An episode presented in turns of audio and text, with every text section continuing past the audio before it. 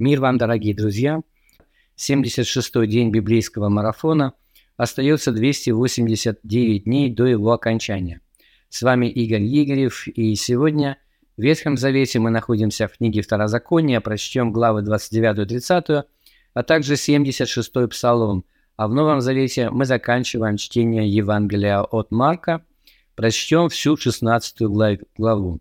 В этой главе мы видим Иисуса Христа воскресшим – и мы читаем о том, как он является его близким людям. А также мы сталкиваемся со случаями неверия в его воскресение. И первый такой случай мы встречаем в стихах 9, 10 и 11. А, воскресший рано, в первый день недели, Иисус явился сперва Марии Магдалине, из которой изгнал семь бесов. Она пошла и возвестила бывшим с ним – плачущим и рыдающим, но они, услышавшие, что он жив, и она видела его, не поверили. А второй случай описывается далее, с 12 стиха. «После сего явился в ином образе и двум из них на дороге, когда они шли в селение». Очевидно, имеется в виду селение Имаус. Это описано в Евангелии от Луки.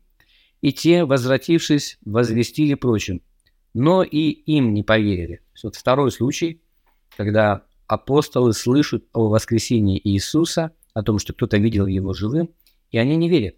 Ну вот что интересно, 14 стих. «Наконец явился самим одиннадцати, возлежавшим на вечере, и упрекал их за неверие и жестокосердие, что видевшим его воскресшего не поверили». То есть сначала может сложиться впечатление, что он упрекал их за то, что они не поверили свидетельствам других людей.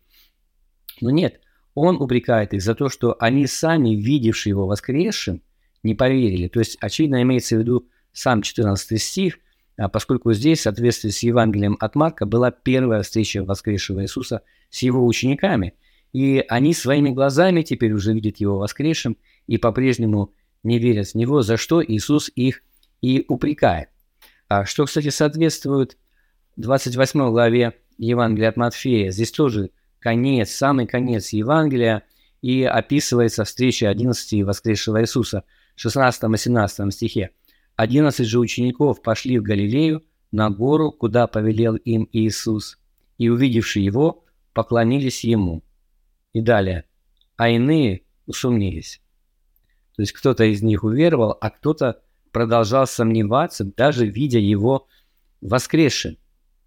А, в принципе, их можно понять по-человечески. Конечно, воскресение человека из мертвых – это событие, а, ну, прямо скажем, необычное. И, ну и понятно, почему они могли не поверить не только свидетельствам других людей, но даже своим глазам. Возможно, они думали, что это кто-то похожий на него. Ну, сложно сказать, о чем они думали, но тем не менее. А, это так. И сам Иисус отмечает тот факт, что они являются людьми жестокосердными – и с одной стороны, это, конечно, плохо, да, но с другой стороны, представьте себе, э, что Евангелие в руках вот таких людей. И я бы сказал следующее. Я скорее поверю свидетельству людей, э, которых сложно в чем-то убедить, нежели свидетельству человека, которого легко ввести в заблуждение а путем манипуляций или каких-то фокусов. Э, ну, есть такие люди простые, которым которые легко верят ну, во все. Может быть, потому что им нравится верить в какие-то необычные явления. Сложно сказать почему. Но, тем не менее, есть такие люди. И вот свидетельству таких людей э, я, пожалуй, доверял бы не настолько, сколько свидетельству вот этих людей, у которых, очевидно, э, ну, фантазия была не столь э, буйная, и они действительно были людьми простыми, но именно поэтому им сложно было поверить во что-то необычное. И если уж они поверили в это, значит у них было достаточно оснований в это поверить. И, следовательно, и мы можем с большей степенью э, вероятности доверять их свидетельству. Э, вот что я хотел бы сказать. Я думаю, что здесь в Евангелии от Марка в очень маленькой главе так много сказано о том, что ученики не сразу поверили в его воскресение, и это неспроста.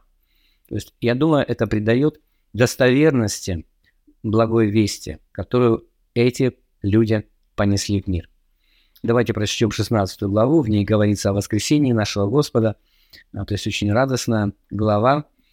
И также давайте прочтем две главы в книге Второзакония, 29 и 30, и 76 Псалом. Обратите внимание на вопросы, которые я, как обычно, прилагаю к своему видео. Задавайте свои собственные, комментируйте. И если вы считаете, что этот проект полезен лично для вас и может быть полезен кому-то еще, то подписывайтесь на него, сделайте репост и расскажите вашим друзьям, братьям, сестрам об этом проекте. Мы бы хотели, чтобы им воспользовалось как можно больше людей. Пусть Господь благословит вас.